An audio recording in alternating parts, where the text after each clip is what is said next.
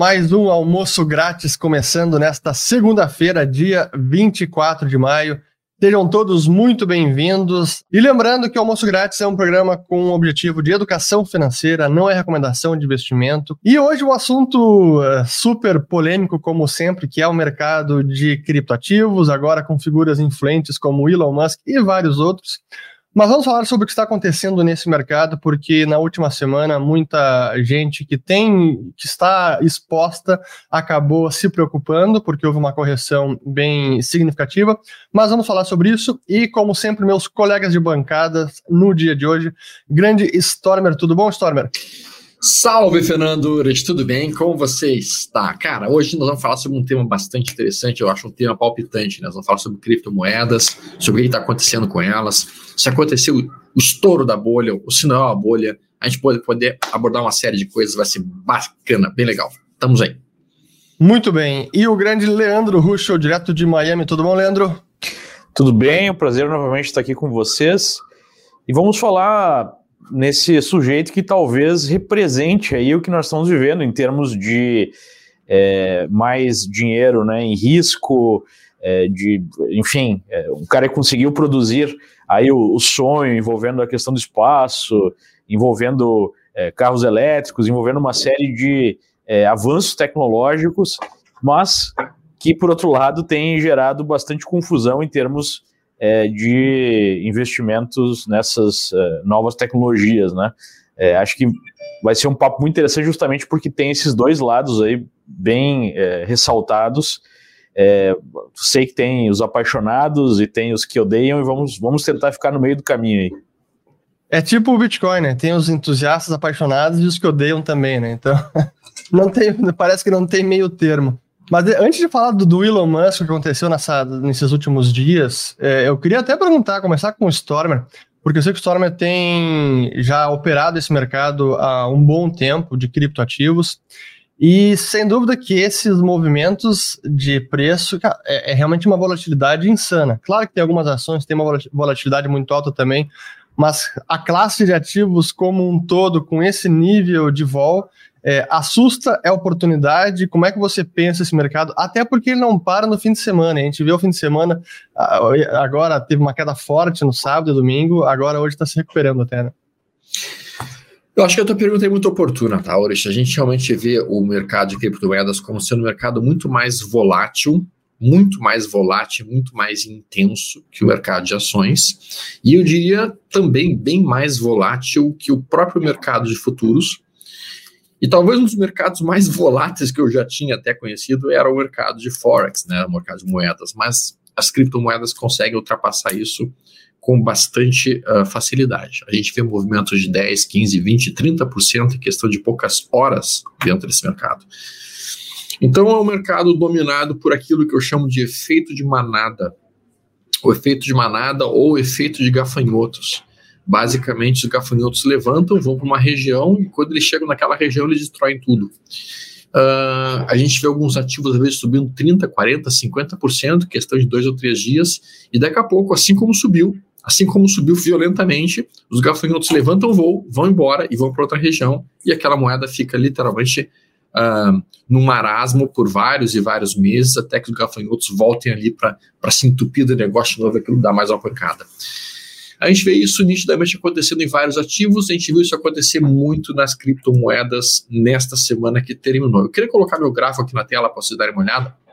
Deixa eu colocar o gráfico uh, do Ethereum contra dólar Tether. Então a gente vê que o Ethereum, a moeda Ethereum, deu uma fortíssima movimentação, subiu aproximadamente 80% em 17 dias e daí produz um padrão que eu, que eu chamo bastante de V15, que é um movimento reto com uma queda reta. E simplesmente caiu 50% em 11 dias. A gente vê o mesmo movimento brutal acontecendo em BTC, em, no próprio Bitcoin, que ele subiu 111% em 77 dias. Ele dá uma desmanchada em questão de 37 dias, caindo 53%, inclusive rompendo um padrão bem bonito de ombro, cabeça, ombro para baixo, mas agora já se aproximando de uma zona de suporte, que é essa aqui que a gente está vendo. Essa pancada que a gente está vendo aqui, que aconteceu no BTC e que aconteceu no próprio Ethereum e que aconteceu na ADA, na Cardano, e nas principais criptomoedas do mundo, ela tem alguns, alguns componentes que chamam muito atenção. Primeiro componente que chama atenção, a gente vê twitters de um certo sujeito chamado Elon Musk, que estava bombando enlouquecidamente as criptomoedas, e o cara pega e fala que, é, que Dogecoin era um hustle, e começa a cair de pau em cima das criptos, e, e simplesmente a Tesla para de, para de aceitar as criptos como pagamento. Dois dias depois vem aquela questão da China, que de, definitivamente colocou mais imposições em cima do mercado de criptos, já existiam, mas eles apenas requentaram aquela notícia, e daí a gente tem esse cenário de pânico com muitos dos amadores fugindo rapidamente das criptos. A minha pergunta para o Ruschel é: isto é uma bolha ou não é, Leandro? Qual é a tua opinião sobre isso? Bom, é, acho que um aspecto, tem vários aspectos super interessantes, especialmente para a gente que acompanha o mercado ou enxerga o mercado sob os óculos aí da análise técnica, da dinâmica de preço, né? E do próprio esse comportamento que o Stormer colocou é um comportamento que acontece em todos os ativos que são negociados livremente em bolsas de valores. É, quase todos os ativos têm dois componentes para o seu preço. Um seria, digamos assim, o seu valor intrínseco, né? aquele valor econômico, é, aquele valor do fluxo de caixa descontado, como queiram, e tem um outro componente que é um componente especulativo, ou seja, em última análise, eu compro uma ação da Amazon, uma ação da Microsoft, porque eu acredito que em algum momento eu vou vender um preço mais alto. Né? E da mesma forma, eu vendo uma ação de uma empresa, ou um bonde, ou qualquer que seja o ativo, porque eu acredito que eu não vou conseguir, em algum momento, vender um preço melhor. Né? É, basicamente, essa é a dinâmica que é, rege o mercado é, em qualquer tempo, é, em qualquer circunstância. É, o que acontece é que, eventualmente, tem momentos que esse aspecto especulativo, digamos assim, do mercado fica mais uh, saliente, e tem outros momentos que esse aspecto de valor intrínseco de determinados ativos uh, acabam se impondo, né? Geralmente em momentos de exuberância irracional, como colocou Alan Greenspan, uh, os ativos têm uma, um comportamento mais voltado, né, é, nessa parte especulativa, e depois de correções a gente tem aí a busca por valor. E usualmente aqueles ativos que não tinham valor nenhum acabam até sendo expurgados do mercado durante as fases de correção. Né? É, com as criptos, a gente tem uma dificuldade maior em identificar exatamente qual é o valor intrínseco, né? porque não é como uma ação, não é como um outro ativo, é uma coisa nova, é uma ideia nova, é uma tecnologia nova, é uma forma nova até de pensar o sistema financeiro. Então é muito difícil saber é, qual é o valor intrínseco que elas têm. Acho que todo mundo entende que há sim um valor é, e é um potencial gigantesco. Né? Agora, o que dá para entender mais claramente é, é, essa questão especulativa, porque o Storm usou a analogia dos gafanhotos, né? É, o que, que os gafanhotos querem? Gafanhotos querem achar ali folhas novinhas para comê-las, né?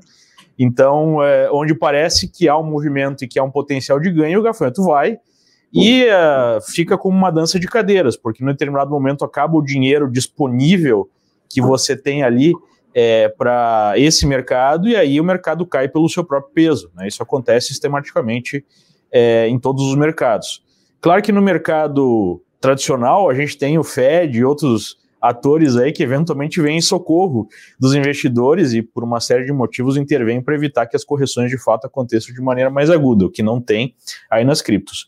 É, mas o que deixa, eu acho, colocando aí o que o Urish colocou em relação a, a, a, volatilidade e tudo mais, o que deixa esse mercado ainda mais apimentado em termos de movimento é a capacidade de alavancagem. Porque nós temos vários players, né, que são as clearings aí, é, que dão para os seus clientes a capacidade de operar um valor bem maior que o sujeito tem. Então, quando se esgota, né, não só os recursos, mas o, o que seria o dinheiro emprestado ou a alavancagem proporcionada por essas clientes, e começa um movimento de correção, essas pessoas precisam ser zeradas, porque rapidamente, né, se tu está alavancado 10 para 1, por exemplo, se cair 10%, acabou teu dinheiro. E se cair mais de 10%, a clínica começa a perder dinheiro porque ela te emprestou. Então começa a ter encerramento de posições e gera esses movimentos aí que demorariam meses né, para uma ação fazer. É, e isso acontece tanto para cima quanto para baixo. É, então, número um, né, quando você vai operar ou investir nesse tipo de ativo, você precisa saber essa característica, né? Há uma gigantesca volatilidade, é, os movimentos vão ser intensos, mas isso, dependendo da forma que você aborda, pode ser muito bom.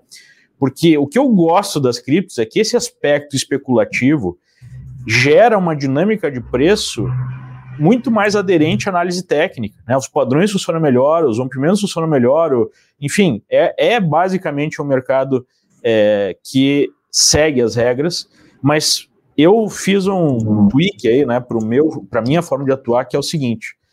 É, eu opero mais em cima do gráfico diário, ou seja, cada dia se forma né, um candle, se formam certos padrões, e eu vou fazer entradas e saídas, e essas operações vão durar alguns dias. É, no mercado de criptos, e eu opero mais Bitcoin, eu trato cada hora como se fosse um dia. Porque é mais ou menos essa dinâmica, né, em comparação aos outros mercados que eu, é, que eu opero. E quando eu fiz essa mudança, quando eu estava operando mais no diário, eu não, não, não consegui acertar muito o meu modelo. Quando eu fiz essa mudança, eu passei a ter bem mais efetividade nos meus trades aí é, nas criptos, né? É, então, acho que essas são as características gerais aí que, que explicariam esse, essa dinâmica. Deixa eu aproveitar então e falar um pouco do, do Elon Musk também, porque esse é, é um, é um cara tem muitos apaixonados que realmente veneram ele, outros críticos como eu, por exemplo. Mas a verdade é que ele é, é, uma, é um sujeito bem, é, talvez bipolar, porque assim, o que ele, a quantidade de tweets que ele faz durante os dias, durante as semanas, e ele já Pô, foi. Ele mesmo revelou que ele tem síndrome de Asperger, né? Ele disse pois é. no Saturday Night Live. E ele mesmo já foi autuado pela SEC, a CVM americana, e acabou fazendo, entrando num acordo e pagou uma multa milionária por conta de um tweet que ele fez lá em 2018, eu acho, dizendo que, o, que se a Tesla, chegar, a Tesla chegasse em 420 dólares, é, que ele fecharia o capital da empresa porque o funding estava assegurado. E quem entende desse mercado, que não sou eu, é, de cannabis, 420 parece que é algo referente a, ao mercado aí de, de cannabis e ele que é um usuário, enfim. E era relacionado a isso, mas isso levou ele a ser autuado. Mas ele já tem histórico de influenciar os preços dos ativos. E aí começou muito agora com os preços dos criptoativos. Foi com o Dogecoin, principalmente o Dogecoin, que é uma criptomoeda que foi criada como um meme, é a piada aquela do cachorro. E por conta dos tweets dele, ganhou muito, muita valorização ao longo desse ano. E não foi apenas criptoativos. aí que vem um pouco da reflexão que eu trago e pergunto para vocês. Eu acho que o Elon Musk é um, é um sintoma de algo maior até, que é a influência das redes sociais nos preços dos ativos, nos mercados financeiros e na sociedade como um todo. Porque a gente viu também no começo do ano a, a, a saga aquela do GameStop, a empresa de videogames, que também conseguiram dar um short squeeze em hedge funds grandes, e o próprio Elon Musk também se envolveu, tweetou sobre isso. Então, acho que eu, eu queria perguntar para o Storm, já está. Vocês dois, na verdade, já estão há tanto tempo no mercado. Será que antigamente notícia e e a imprensa conseguia mexer tanto em preço como hoje consegue com redes sociais? Isso muda a dinâmica do mercado para o investidor? Cara, eu acho a tua provocação realmente muito, muito pertinente, sabe, Urich? O que acaba acontecendo de fato é. Século passado, existia um, uma assimetria de informação em que alguns, alguns traders, alguns investidores conseguiam capturar em cima. Dizem que o Barão de Rocha, uma das formas que ele operava o mercado no passado, era o seguinte: ele mandava espiões por frente de batalha entre Napoleão Bonaparte e as tropas britânicas, e daí simplesmente, quando terminava a batalha, o espião mandava por pombo correio apenas no, no pezinho do pombo quem é que tinha vencido, se foram os ingleses ou se foram os, os franceses. Se havia sido os ingleses, ele entrava comprando ações britânicas antes que todo mundo, porque ninguém, nem mesmo, nem mesmo o pessoal que nem mesmo o rei e a rainha da Inglaterra sabiam se tinha acontecido uma vitória ainda, ele já sabia. E se acontecer dos franceses ganharem, ele entrava vendendo. Ah, isso era uma simetria de informação naquele momento. Não existe mais tanta simetria de informação nesse momento, porque basicamente as informações elas são equanimemente entregues para as pessoas praticamente em tempo real. Só que o que existe hoje realmente são legiões de seguidores. Então, cada pessoa, cada influencer hoje, um cara que tem, vamos lá, 10 milhões, 5 milhões, 8 milhões de seguidores, esse sujeito pode sim, sob certos aspectos, uh, se ele falar algumas coisas, pode motivar todas essas pessoas, a como gafanhotos, que eu mencionei, levá-los para um determinado local. E um, por isso que eu acho que existe sim uma enorme responsabilidade do ponto de vista da pessoa que está tweetando e também do ponto da pessoa que está lendo o tweet. Né? Porque, vamos venhamos, a responsabilidade ela não vem apenas de quem está falando uma baita de uma bobagem, como foi o caso do, do, do Musk falando que Dogecoin to the moon, indo para a Lua, né? uh, mas também tem que haver a responsabilidade de quem foi, entre aspas, ingênuo o suficiente para decidir algum tipo de investimento baseado em um tweet. Nenhum ser humano da face da Terra pode pensar em investir baseado em um tweet, não importa de quem seja. Né? Mas eu acho que sim, acho que nós estamos. É, mas aí, aí também, né, Stormer, a gente tem que, tem que falar a verdade aqui. A maioria das pessoas que faz isso sabe que tá brincando com fogo sim. e só tá querendo ir na onda, né? Tipo, o cara tweetou, então vai subir, eu sei, rale se é bobagem ou não, eu quero só seguir a manada e, e sair um pouco antes dos outros que saírem depois por, por ser um pouco mais perto. Daí, quando não dá certo, bom, aí é culpa do cara, né? então, é, há uma, há uma é, diminuição da responsabilidade, como você colocou. É, tipo, não, se eu perdi dinheiro é culpa do cara, mas se eu ganhei em cima de um tweet, aí fui eu que fui o mais esperto, né? E, e, essa questão da, da velocidade da informação, eu acho que é tão importante quanto o fato de ser influencer, porque vamos pensar como é que era no passado, né? Sei lá, 100, cento e poucos anos, até chegar uma notícia, tipo, aconteceu um fato importante até chegar a todos os habitantes da Terra, às vezes demoravam anos, né? Não eram nem horas, eram anos. Sim, anos. É, hoje, é, até a galera que está lá nas redes já tem, no, tem é, contato com uma novidade, e, e, seja essa novidade algo que realmente aconteceu, até uma mentira, né? Um, um, um fato criado, em segundos. Antes até mesmo de outros players, né? É, então, é, gera uma dinâmica completamente diferente e uma velocidade de influência é muito mais rápido. Eu acho que é por isso que um, é. um dia virou uma hora, entendeu? Uma semana virou uma hora. E ele, até, tem gente que nem, nem se dá conta disso, mas o Elon Musk, ele é. Esses dias eu, eu fui olhar, até para produzir o um material, eu fui verificar o tamanho dele. E a conta do Elon Musk, o usuário dele, é entre as, está entre as 10 maiores contas do planeta. Estava em sexto ou sétimo lugar é, de todos, quase 55 milhões. E no mercado financeiro, mercado empresarial, é a maior conta junto com o Bill Gates, 55, 56 milhões de usuários. Então imagina um sujeito como esse, faz um tweet, o alcance desse tweet é milhões de pessoas, como o Leandro falou, em questão de segundos. Questão de segundos. E hoje, e além disso, a gente tem aí os robôs, os algoritmos, que os, os caras estão operando o rede social também. Isso é, virou um driver para dar, disparar uma ação no mercado. Pô, saiu o tweet do Bitcoin, vamos comprar ou vamos vender. E não apenas Bitcoin, pode ser para Tesla ou outros, outros. É, daí é uma ativos. corrida de quem entra mais rápido e quem sai mais rápido, independente se é verdade, se é mentira. Né? Mas agora, do, do Elon Musk, eu vejo o seguinte: eu vejo que tem uma genialidade né, indiscutível no sujeito. O sujeito criou Tesla, criou SpaceX, né? Criou um carro elétrico num projeto que sistematicamente dá prejuízo, mas não para de aumentar o seu valor de mercado, jogou esse carro elétrico num foguete, numa empresa que ele criou para o espaço. Tipo, é, não, não é qualquer pessoa que faz isso. Mas o que eu percebo, assim, é, na atuação dele, tem um pouco, assim, de, sei lá, de galhofa, de diversão, de tirar um salvo com a cara de todo mundo. Cara, exa exatamente, não, não exatamente, isso exatamente isso, Leandro. Outro dia eu assisti um vídeo dele em que ele tava. O, o cara começou a perguntar para ele o que, que era criptomoeda, o que, que era Dogecoin, o que, que era Dogecoin. E o cara tentou dar uma explicação técnica, tomar e tal. E, e o cara continuou apertando ele, apertando ele. E daqui a pouco o cara falou: Ah, então que é. It's a rush, it's a hustle, né? Uhum. Cara, assim, ó. A, o deboche, a cara de deboche que ele falou: It's a hustle o cara ele, ele, debocha de uma maneira assim que, que é, é, é, é, difícil. E isso que eu admirava muito o Musk, tá? Eu era um cara que admirava muito o Musk, porque eu via ele como um visionário. Hoje eu vejo ele mais como um, uma galhofa, como alguém que. Cara, não, não chego a dizer que é um cara similar ao Eike Batista, que vem de vento, né? Mas algo que está ficando cada vez mais próximo disso, porque, cara, enquanto a Tesla não entregar resultados, É isso que ela tem. A SpaceX já entrega alguma coisa. É bacana, né? Mas, cara, não sei. Uh, me soa muito mal aquilo que ele fez e da forma como ele fez. Porque, cara, se é um programa de humor, tá? E até era um programa de humor, eu sempre digo o seguinte, sabe, cara? Eu acho que quando tu é gestor de alguma coisa, ou tu é gestor ou tu é humorista. Ele não pode ser os dois. Né? Então, o cara é humorista ou o cara é um gestor. Porque senão ele vai largar um tweet e vai perguntar assim: quem é que tá falando agora? O gestor ou o humorista?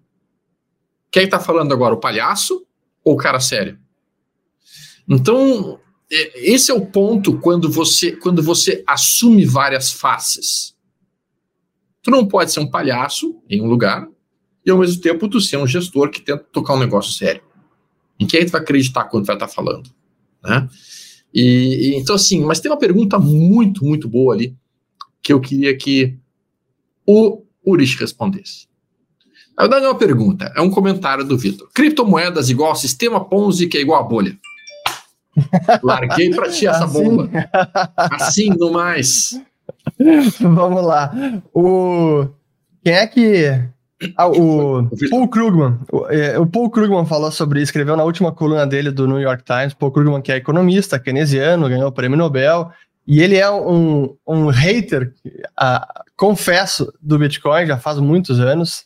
E ele tem pavor do Bitcoin. Escreveu novamente agora e dizendo que o Bitcoin é um esquema Ponzi, que ele diz que é um esquema natural, que é aquele esquema que não, não precisa ter ninguém por trás operando o sistema, porque realmente no caso do Bitcoin não existe, mas que como a expectativa única das pessoas é que vai seguir crescendo, e que para seguir crescendo mais pessoas precisam entrar, então o que ele chama que é um esquema Ponzi natural, e que as pessoas que acreditam que isso tem valor, porque outros acreditam que tem valor.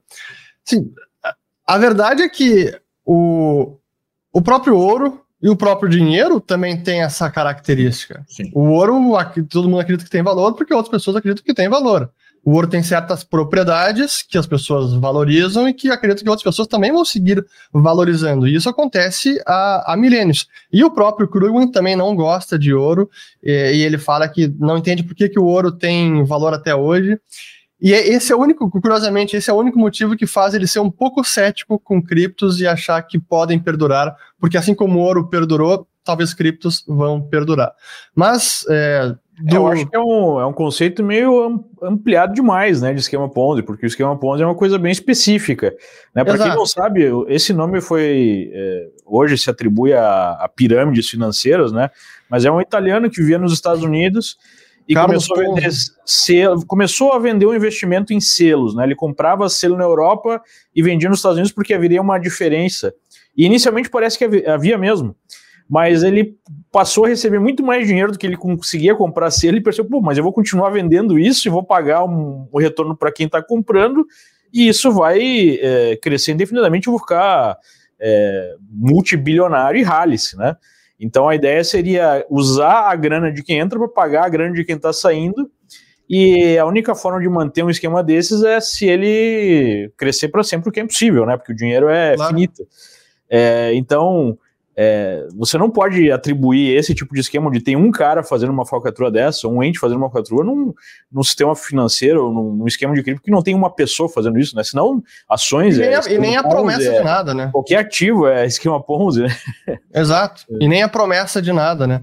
Mas então, mas é importante frisar que sim, existem pilantras que usam criptomoedas para atrair vítima para esquemas de pirâmide. Então, qualquer promessa de retorno fora do normal, sem nenhuma transparência, pulem fora porque é 99,99% ,99 de chance de ser uma furada, ser uma pirâmide. É que nem tem forex, que nem tem praticamente Exato. Tudo. Exatamente. A pirâmide nós vimos acontecer nos mais diversos mercados. Lembra-se que teve uma do boi gordo? Lembra que no passado o pessoal pegava e investia teoricamente dinheiro numa cota para engordar boi, daí o cara vendia com, sim, prometia 15% de rentabilidade ao mês. Então, realmente pirâmides podem acontecer com falsas promessas nos mais diversos mercados. Não me parece realmente seja o caso no cenário das é, criptomoedas. Os sistemas previdenciários é, ocidentais parecem mais o esquema Ponzi do que a criptomoeda. Pior, Perfeitamente. Perfeitamente. Verdade. Essa que é verdade. E, e, essa questão, eu... e, essa questão, da China aí, Leandro? Cara, então, a China tem uma posição ambivalente em relação a Bitcoin, é. porque ao mesmo tempo que ela não quer, obviamente, que os seus é, habitantes utilizem é, criptomoedas, porque o Banco Central chinês perderia a capacidade de controlar a moeda, e obviamente que tudo na China é, é sobre controle, né, e controle de um grupo político específico, ela também não quer detonar o Bitcoin completamente, porque o Bitcoin é uma ameaça ao dólar, e é objetivo da China derrubar o dólar como reserva global. Então é meio que um morde a sopra, né? A China toma certas medidas para assustar a galera que está lá na China, mas para o resto do mundo ela não quer que o Bitcoin morra, né? É, é assim que eu, que eu vejo. É, o que parece estar pegando mais agora, assim, é, as notícias de proibição da China, que estão fechando o cerco, regulando mais ou restringindo, restringindo, isso vem lá desde 2013, 2014, depois veio 2017. Então, nenhuma exchange, em teoria, pode funcionar, operar na China. Então, negociação de criptoativos na China não pode ter numa empresa, mas não, tá, não estava proibida a negociação por cidadãos. Parece que isso também começam novamente a, a querer proibir ou restringir mais. Mas o que começa a impactar agora é que a mineração também, que é muito forte na China, tem muitas fazendas de mineração, as chamadas mining pools, uma boa parte está na China, e parece que o governo agora também está querendo expulsar esse pessoal. Aí ou, ou, se, ou por uma preocupação com o consumo de energia de combustíveis fósseis, então não, não ESG, e isso pode impactar até a mineração do Bitcoin, expulsando força computacional da China e havendo uma migração para o restante do planeta. O que no longo prazo não seria nada negativo, até porque é menos força computacional lá na China. Mas essa é a notícia mais recente, parece que está acontecendo. É, eles querem usar energia elétrica para produzir aço, né? queimar carvão lá para produzir aço, não para produzir Bitcoin.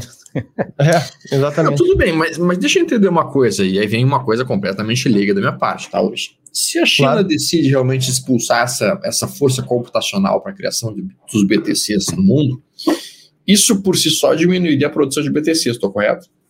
Não. Isso diminuiria a força computacional, tornaria a rede, por exemplo, imaginando um cenário. Hoje a China emite lá uma, declaração, está proibida a mineração. Aí as máquinas vão ser desligadas, mineradores desligam as suas fazendas de mineração e digamos que a força computacional caia 20% ou mais. Certo. Isso vai tornar a rede mais lenta. A cada bloco minerado, que normalmente é 10 minutos em média, vai começar a ser mais do que 10 minutos. Sim. Mas a taxa de criação de Bitcoin por bloco permanece a mesma, a regra é a mesma. Então vai ser um pouco mais espaçado no tempo. Sim, mas, no final produz menos Mas você Bitcoin. tornando mais espaçado no tempo, você teoricamente coloca uma pressão positiva. Mas num primeiro, num primeiro momento, porque logo depois, no período de 2016 blocos, há o recálculo da dificuldade de mineração, para ah, voltar aqueles 10 minutos em média. Entendi. Então, cerca de duas ou três semanas depois, vai haver esse recálculo e a, a dificuldade diminui para voltar aos 10 minutos em média. Então, seria algo mais pontual mas não é nada estrutural que muda a forma como a rede opera. Entendi. É, eu particularmente duvido que os chineses vão fazer isso. Né? É, não, não parece fazer muito sentido para eles. O sonho dourado deles, na verdade, é usar o Bitcoin como um instrumento de justificar o fim do dólar como moeda global, uma mudança de sistema e impor é, os tokens deles lá como moeda digital que seria é, digamos assim, garantido pelo governo chinês, né, como um substituto do Bitcoin. Tipo, na cabeça deles, esse, esse seria o um movimento perfeito, né? O problema é conseguir fazer com que as pessoas é, acreditem, né, no Partido Comunista Chinês como algo que vai garantir lá o seu valor, sendo que é, qualquer Xi Jinping da vida pode apertar um botão e sumir com os teus tokens, né? Esse que é o, que é o é, que, aí, aí, entra a questão que foi justamente a crítica do, do Peter Thiel naquela numa conferência, Peter Thiel que foi um dos fundadores do criadores do PayPal, é um grande empreendedor do setor de tecnologia americano, e ele numa conferência lá do, da Nixon Foundation, a fundação do Richard Nixon, com o Mike Pompeo, que foi secretário de Estado americano na administração do Trump, e ele dizendo justamente isso. Ele também enxerga que o Bitcoin pode ser visto como uma ameaça ao dólar, e a China gosta disso, mas que esse yuan digital, cara, isso é uma moeda totalitária. Essa moeda digital de Banco Central é totalitária. Imagina o, se a China está agora querendo proibir mineração, com uma moeda digital ela pode proibir o que quiser. Ah, o sujeito quer comprar agora, sei lá, qualquer produto, Coca-Cola. Ah, não, Coca-Cola americana não pode mais comprar, só pode comprar se for a Coca-Cola chinesa. Cara, é, é, nesse, nesse sentido que a coisa vai com a moeda digital da China. Né? Hum, perfeito. Deixa eu ver, temos mais perguntas aqui. Deixa eu ver, o pessoal mandou acessar o chat aqui, ó. É, aqui uma CEO Holding o nome. Boa tarde. Como precificar o valor real das empresas, visto toda essa injeção de liquidez que bagunça qualquer análise fundamentalista? Isso remete à superficialidade do dinheiro, é, entre parênteses, bolhas? Leandro, quer começar? Cara, eu não atribuiria isso somente à injeção de recursos para os bancos centrais. É, eu atribuiria a uma mudança também no que é gerar valor, né? Porque como a gente está passando por uma revolução tecnológica e uma revolução até social em termos de como nós vivemos, né? Hoje as pessoas têm uma vida digital que talvez seja mais intensa do que uma vida pessoal, ainda mais em tempos de pandemia, é, onde é, o ritmo né, de criação de valor em cima de novas ideias foi tão exorbitante em comparação a qualquer coisa que a gente teve no passado, que se dá um grande valor às ideias, né? Tipo, alguém tem uma ideia, pô, isso aqui parece esdrúxulo. Quando o, o Mark Zuckerberg fez um site é, que o Facebook começou assim, né, para comparar é, duas meninas na, na, universidade e a pessoa votava para ver quem é que era mais hot, né, qual é que era mais gostosa, entre aspas, quem é que ia imaginar que esse negócio ia valer centenas de bilhões de dólares, né? Então, quando isso começou a acontecer com certa frequência, né, tipo, o, o, cara que inventou o WhatsApp, é, ele limpava banheiro numa universidade, né? Era um imigrante americano, vendeu depois por alguns bilhões de dólares. Então, teve os brasileiros que criaram o Instagram, por, venderam por um bilhão. Enfim, eu posso dar aqui mil exemplos. Quando você começa a ter é, uma série de ideias que parecem escabrosas, virando muito dinheiro num curto espaço de tempo, é, por uma questão racional, você vai começar a dar mais atenção e mais valor para qualquer ideia que seja, né?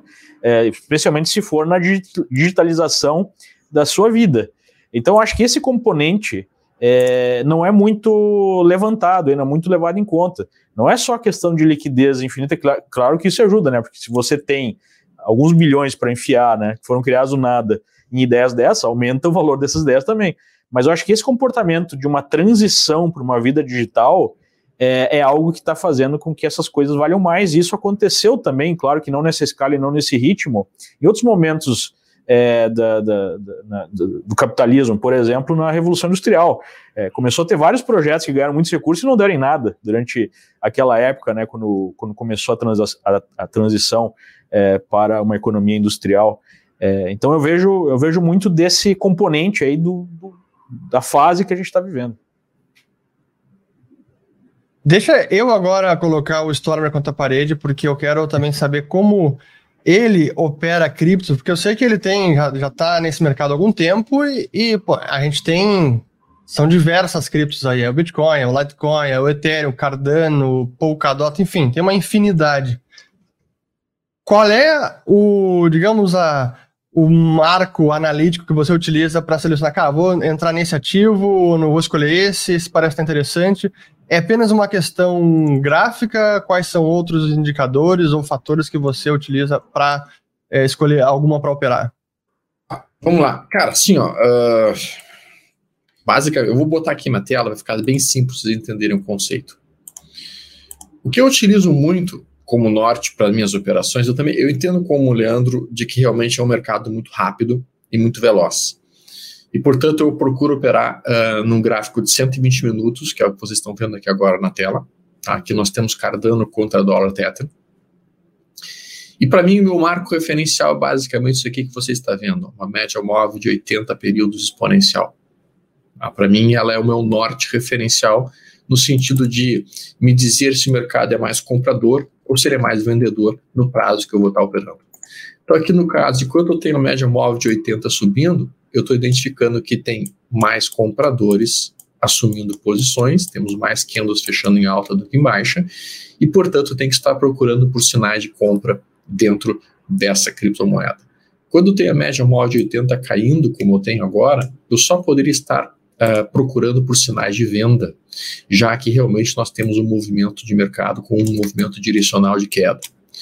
E daí aqui fica muito simples para mim localizar os pontos de venda aqui no caso. Se eu tenho minha média móvel de 80 caindo, como a gente apresentou aqui, eu vou utilizar esse indicador aqui, que é um indicador que mostra estado sobrecomprado e sobrevendido, no caso estocástico lento em oito períodos. E quando acontece um evento em que vai acima de 80, eu começo a marcar a mínima de cada candle para uma venda. Quando perde essa mínima, eu bato na venda, stop acima dessa máxima e eu projeto meu alvo sendo o fundo anterior. Simples assim. Neste caso agora, eu estou pensando em fazer uma nova venda em Cardano, se perder essa mínima, meu stop ficar acima dessa máxima, meu alvo no fundo prévio. Por quê? Porque a média móvel está caindo, porque o estocástico está acima de 80, porque eu bati nessa região. Aqui teria feito uma nova venda, com alvo no fundo anterior, stop acima dessa máxima. Isso pode ser feito em qualquer moeda. A gente pode operar, por exemplo, dessa maneira em Ethereum. Aqui é um gráfico diário, mas eu não trabalho no diário, trabalho de 120 minutos. Então aqui é os 120 minutos. Vejo que exatamente o mesmo modelo teria gerado uma venda aqui em Ethereum nesse ponto, teria gerado uma outra venda em Ethereum nesse ponto, teria gerado uma venda em Ethereum nesse ponto. Se quando perder a mínima, se perder a mínima. Então, é uma forma bastante tranquila de ser operado. Aqui a gente teria feito, por exemplo, uma compra com o alvo no topo anterior, ter feito uma outra compra aqui, com o alvo no topo anterior, ter feito uma outra compra aqui. Então, é, é um modelo bem sossegado, tu opera num gráfico de 120 minutos, né? E tu consegue capturar o movimento direcional do mercado. Dá para fazer também o conceito de tirar só o financeiro que tu botou no trade. Então, por exemplo, uma entrada aqui, quando batesse no meu alvo, ao invés de eu matar toda a operação, eu poderia matar somente o suficiente para voltar o dinheiro que eu botei no trade para dólar. Daí eu ficaria com dólar Tether e ficaria com algumas Ethereum sem ter pago absolutamente nada por elas. Então, tem várias formas possíveis. A gente o nesse momento aqui nos 120 minutos, praticamente a móvel está caindo, como ela está caindo, eu automaticamente tenho que procurar mais sinais de venda do, que de compra. Perda de mínima dos últimos 120 minutos gera uma venda, stop acima da máxima e alvo no fundo prévio. Bem simples, bem objetivo. Não precisa ser nenhum mestre Jedi análise técnica para utilizar.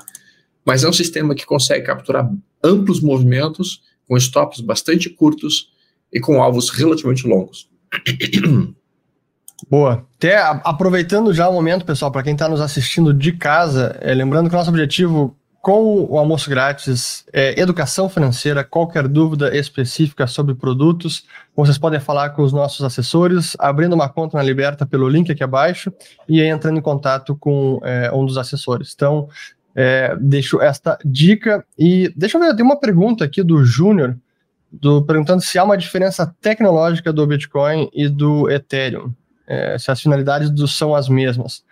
Na verdade, sim, tem uma diferença grande entre Ethereum e Bitcoin. Primeiro, o Bitcoin foi lançado lá em 2009, quando começou a operar, e o Ethereum começou a operar de verdade em 2015. E eu sempre digo que o Ethereum, para mim, ele é complementar ao Bitcoin. O Bitcoin está muito bem posicionado para ser esse ouro digital, o potencial ouro digital. Ainda não é essa reserva de valor estável, pelo óbvio, preço dele oscila bastante, mas é quem está mais bem posicionado para assumir esse posto no futuro de uma reserva de valor digital. O Ethereum é uma aplicação, é uma rede que busca abarcar tudo que é tipo de aplicação descentralizada. Essas stablecoins, por exemplo, o, o Stormer falou do dólar Tether. O dólar Tether é uma stablecoin, a maior parte dos Tethers estão emitidos na rede do Ethereum por um contrato padrão que se chama que é o ERC20. É um tipo de aplicação que foi desenvolvida no Ethereum. E tem várias outras, tem toda essa parte de NFTs, que são os tokens não fungíveis, colecionáveis digitais. A maior parte é feita no Ethereum. Os outros também, DeFi, projetos de DeFi, exchange descentralizada, a maior parte disso aí é tudo desenvolvido no Ethereum. Então, outro sistema mais complexo, é, e, e, com uma forma de desenvolvimento também diferente do Bitcoin. O Bitcoin é muito mais conservador, prudente, os desenvolvedores todos. Qualquer atualização é muito bem pensada, leva tempo. E o Ethereum é mais o estilo Silicon Valley startup, vai mudando, se não der certo, já muda, quebrou rápido e segue a vida. Então são, são formas diferentes. E também tem uma oferta diferente, né? a, a maneira de o o Bitcoin tem uma regra de criação já definida e que não tem como mudar. O Ethereum, até hoje, há debate sobre como deve ser a regra de criação é, dos Ethers, o ETH. E o Cardano, o que, que, é isso aí, Fernando, por favor? A Cardano, Cardano é diferente. A Cardano foi, é um projeto criado pelo Charles Hoskinson, que é, é até uma, é uma visão mais acadêmica de blockchain, ele, ele levantou dinheiro para desenvolver a Cardano, tem vários acadêmico, acadêmicos desenvolvendo, escrevendo papers, analisando, e é, de certa maneira, um concorrente ao Ethereum, mas ainda não tem toda a, a fatia de mercado que hoje o Ethereum tem nesse, nesse mundo. Como eu disse, a maior parte das aplicações estão ocorrendo dentro do Ethereum. Por isso que a gente vê a rede está até bastante demandada. Quem está usando o Ethereum sabe que as tarifas subiram muito, as tarifas de transação subiram muito nos últimos, nas últimas semanas, por conta dessa. O, a rede do Ethereum que está assoberbada aí de uso, né? Legal. Urich, tem uma pergunta, um, um, amigo meu até pediu aqui por, por Instagram, um direct. Vamos lá. Para perguntar para ti é, ele, ele te segue, enfim. E a pergunta é interessante. Digamos que hoje eu quisesse criar uma cripto. Quais seriam uhum. os passos para eu criar a minha cripto? Boa, vamos lá. Esse é o que eu chamo que é o, é o paradoxo do Bitcoin. Porque, embora os códigos do Bitcoin possam ser copiados, o Bitcoin em si não pode ser replicado. Não dá para inflacionar os 21 milhões não vão virar 30 ou 42 milhões, é 20 milhões para sempre.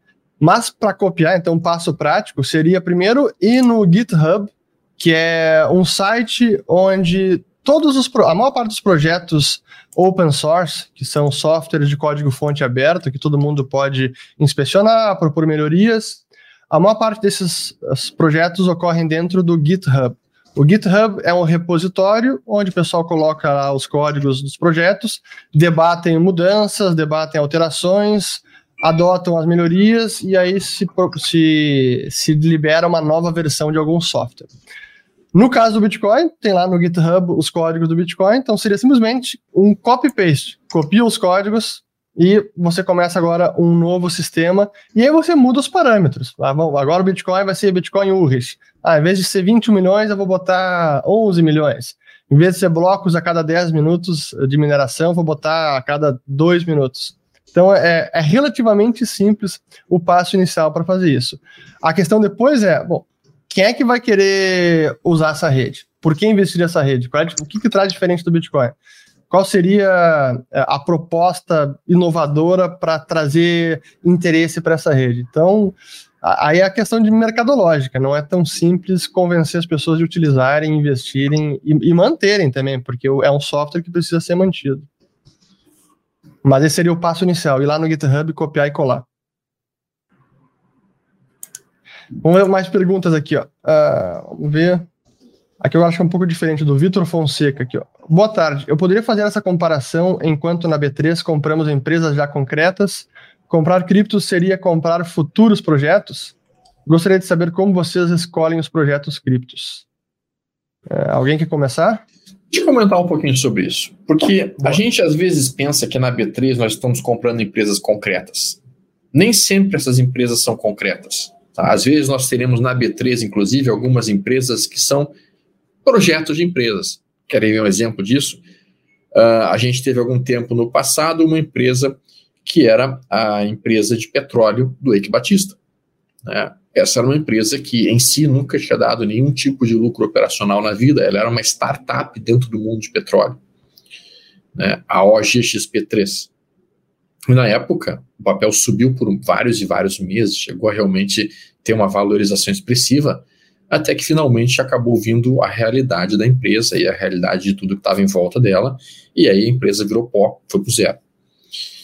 Muitas vezes nós achamos que estamos comprando uma empresa sólida e estamos comprando um papel que em si, uma empresa que em si não tem nem sequer resultados minimamente atraentes. Algumas empresas, inclusive, que já estão, uh, são esqueletos de empresas e que literalmente quando não se olha os fundamentos, quando não se olha os múltiplos, quando não se olha o lucro líquido da empresa, quando não se olha os resultados da empresa, tu acha que a empresa é alguma coisa e quando tu vai olhar, ela está pré-falimentar. E tem situações, né, Storm, que os próprios resultados são fraudados. Talvez Isso. o mais famoso é, foi a Enron aqui nos Estados Unidos, é, que, que os resultados eram todos é, fraudados, aqueles resultados não aconteciam. É, esse ponto que, que o Leandro mencionou também, eu não, eu não queria entrar tão profundamente nessa situação, mas muitas vezes na prova B3, mesmo na SEC, como a gente viu no caso da Enron, você vai ter situações de fraude em cima dos balanços. Então, tu vai estar tá comprando uma coisa, achando que aquilo é sólido, achando que aquilo dá lucro, e quando você vê, você está comprando fumaça. Tem um filme muito bom para vocês assistirem. Como é que é o nome daquele filme, Leandro, que fala também sobre os o carro Os mais espertos da sala. The smartest os, guys os mais espertos da sala. Isso, Ures. Vocês têm que assistir esse filme, pessoal. Vocês têm que assistir esse filme. Porque... Tem na Netflix também um, um, documentário sobre empresas chinesas, né, que criaram uma onda de IPOs e um cara que China foi investigar... Hustle. É, de, de China Hustle. Tipo, o cara viu uma empresa de papel, aí ele, peraí, ele pegou um forte satélite e viu aquela empresa ligada por uma uma estrada de, de chão batido, falou: não tem como essa empresa escoar essa produção nessa estrada. Aí foi lá e descobriu que, na verdade, a empresa vendia um décimo do que estava lá na, na, na, nos balanços, nas apresentações. Mas sim, eu diria que de uma maneira geral, as criptomoedas seriam como startups, né? Algumas startups basicamente podem ser muito atraentes em termos de ideias, podem ser muito atraentes em termos de conceitos, né? E, e às vezes pode fazer sentido para a pessoa investir em cima disso. Respondendo a pergunta dele, eu utilizo muito um site chamado CoinMarketCap. Então, CoinMarketCap é um site que eu, particularmente falando, utilizo bastante e dentro desse site, basicamente, o que eu faço é procurar justamente o que é cada projeto. E a gente consegue ver, por exemplo, deixa eu colocar aqui na tela só para vocês mostrar rapidamente o que é o CoinMarketCap. A gente tem diferentes projetos aqui, inclusive com market cap, a capitalização de cada um dessas, dessas criptos, né? E se a gente quiser especificamente sair, saber sobre um deles, né, por exemplo, tem um que eu acho interessante, que é o One, o AD. O AD é bem legal. O AD é um projeto bacana, que eu acho que me atrai. Tem aqui a descrição de todo o histórico do que é o projeto. Então, no caso, o AD é basicamente uma, uma rede de blockchain que tem como objetivo funcionar como um marketplace de inteligências artificiais. Então, ele basicamente utiliza isso para servir como uma plataforma pool para compra e venda de, de, de, projetos de inteligência artificial que podem ser negociados pela AD, pela, por essa criptomoeda. Então, e talvez seja um dos mais relacionados com inteligências artificiais uh, no momento. A gente tem mais de 9 mil e poucos projetos, acho que o Uri sabe muito mais do que eu nesse sentido. Sim. Né? E, e, o fato é que cada projeto vai ter a sua particularidade, vai ter o seu, vai ter o seu nicho que vai estar focando, alguns de uma maneira mais inteligente, outros de uma maneira não tão inteligente assim. Uh, e, e, então aqui é um local que a gente pode buscar algum tipo de informação. Uris, tu tem algum outro local que tu gostaria de passar para os amigos? Tem, acho que essa é uma pergunta muito pertinente, porque é, é o que eu digo que a gente está com uma. O mercado de criptos como um todo é, um, é uma classe nova e a forma de avaliar projetos também é, é uma ciência que está nascendo. E não tem ainda, não temos todos os parâmetros necessários e metodologias já consagradas para avaliar projetos, assim como a gente tem no mercado de ações. A gente tem, você, a gente acabou de elencar alguns. Você conhece a empresa, você vai avaliar qual é o negócio da empresa, é um negócio sólido, como é que é o balanço da empresa, vamos entender os números, é auditado, não é auditado. Vamos mais a fundo, porque algumas são auditadas, como era o caso da Enron. Quando você vai cada vez verificando mais e indo mais a fundo, você começa a entender melhor e sabe a solidez do negócio e o potencial.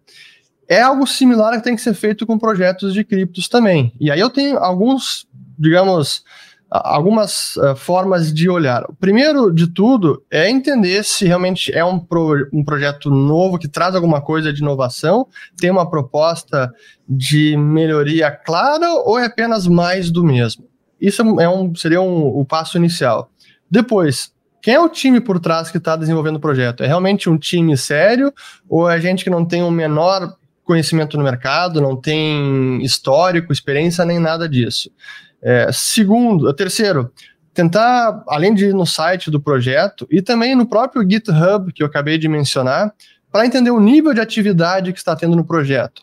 Por exemplo, o, o Dogecoin, para dar algo bem, um exemplo bem concreto. O pessoal estava falando agora do Dogecoin, ah, vai bombar o Dogecoin, que, só porque o Elon Musk tweetou. Mas quem fosse no GitHub do Dogecoin, está sem atividade há anos. Porque não tem ninguém mantendo. Realmente foi criado para ser uma piada e pronto. Não era, não era algo sério.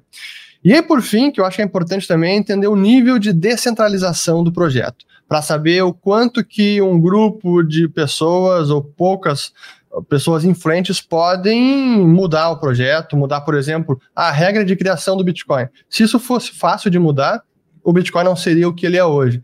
Então, aqui são alguns elementos para começar a analisar esse mercado, mas tem muito de bom senso, assim, uma, uma sensibilidade fina que não é algo fácil. Por isso que eu digo que é uma ciência que está nascendo.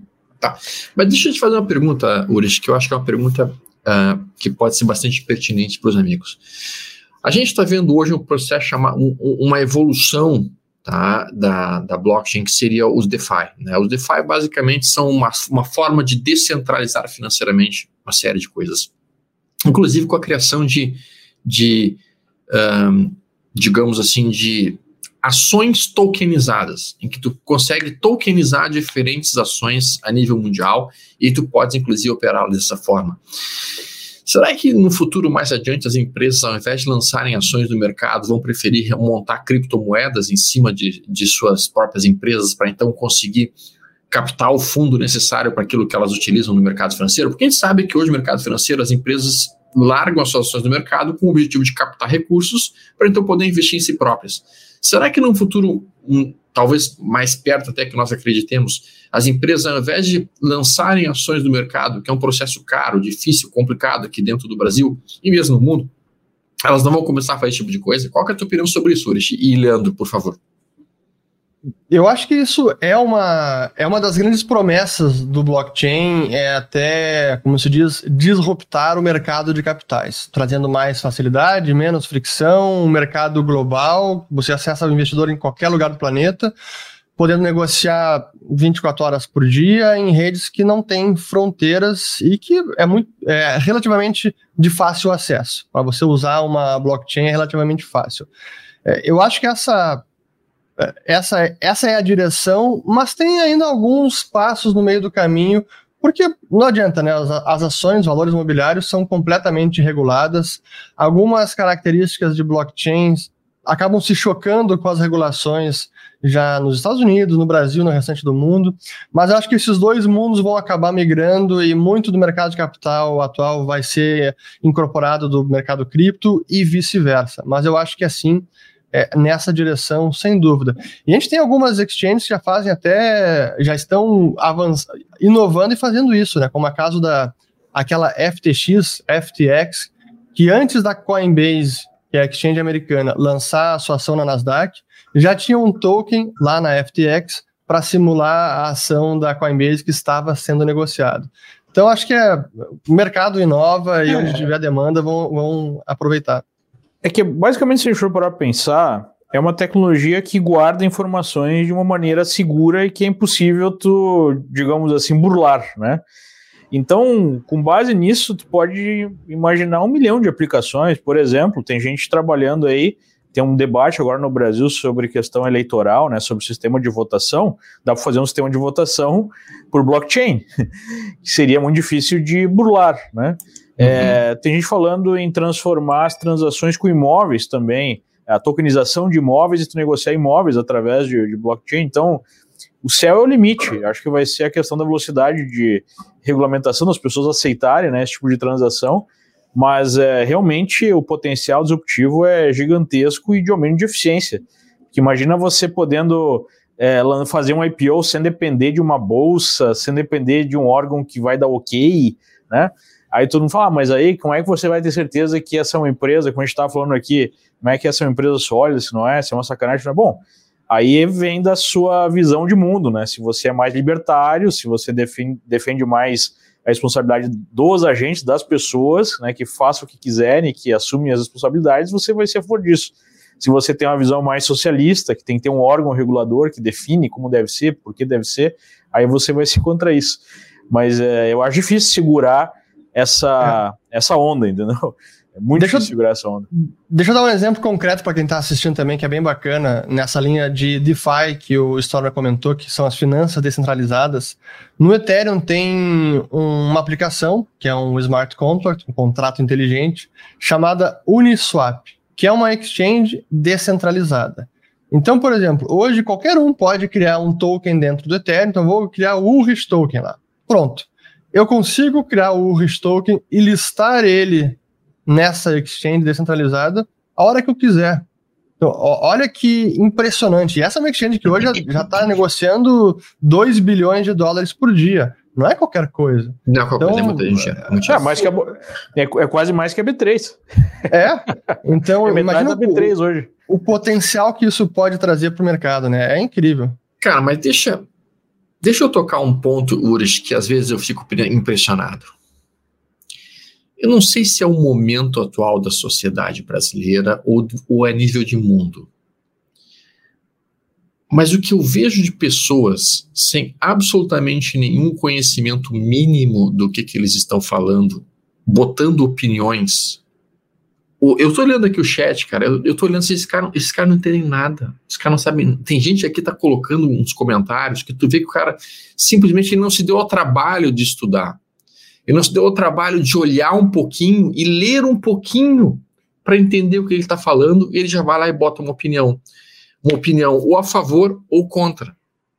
Senhores, pelo amor de Santo Crispim, vocês não podem investir dessa maneira. Dessa maneira absolutamente pragmática e ao mesmo tempo.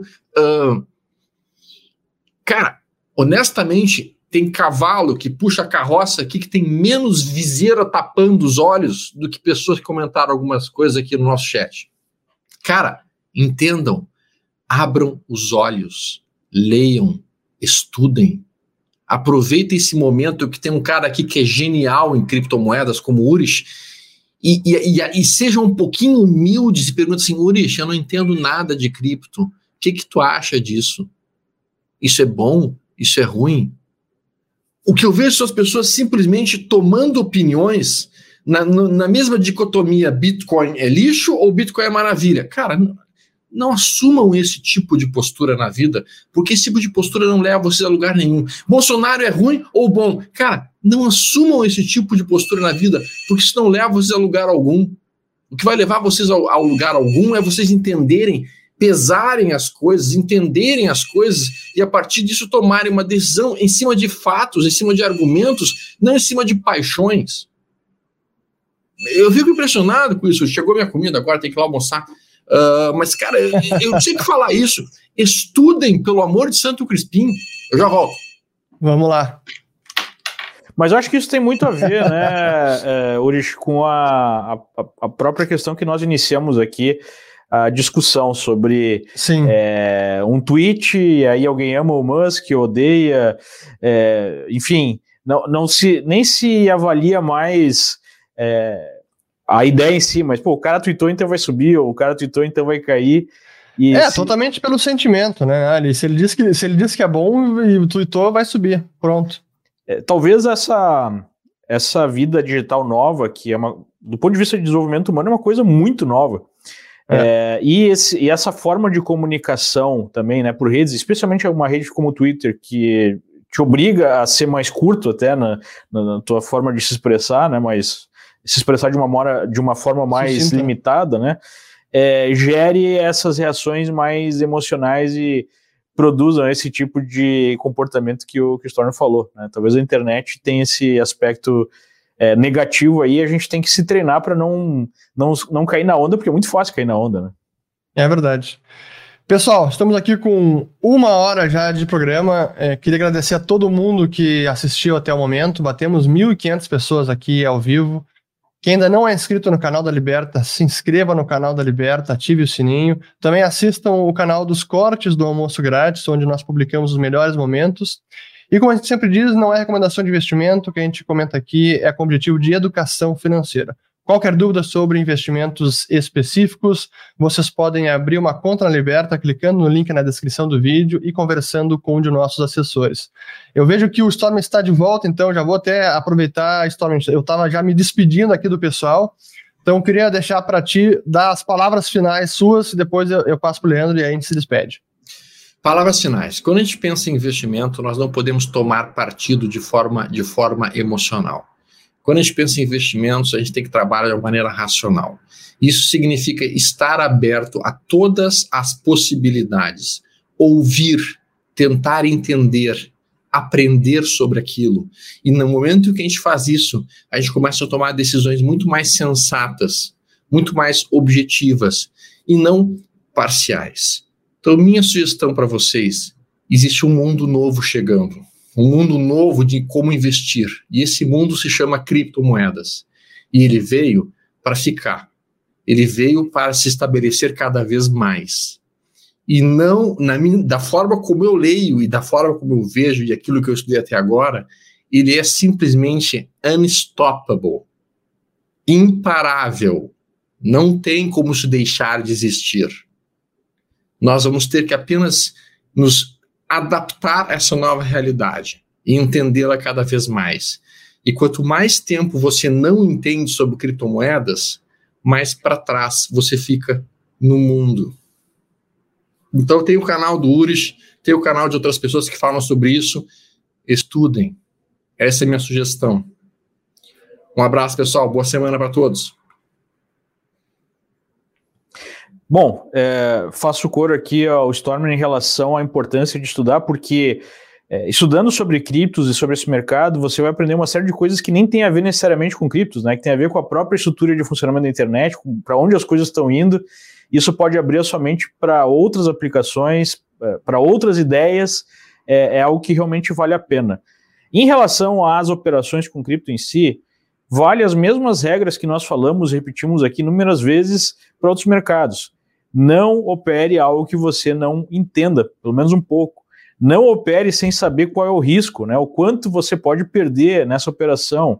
Utilize né, instrumentos de controle de risco. Vou aplicar um tanto que eu sei que se eu tomar ali um calor, se eu perder alguma coisa, não vai destruir a minha vida financeira, né? Ou mesmo a minha vida pessoal.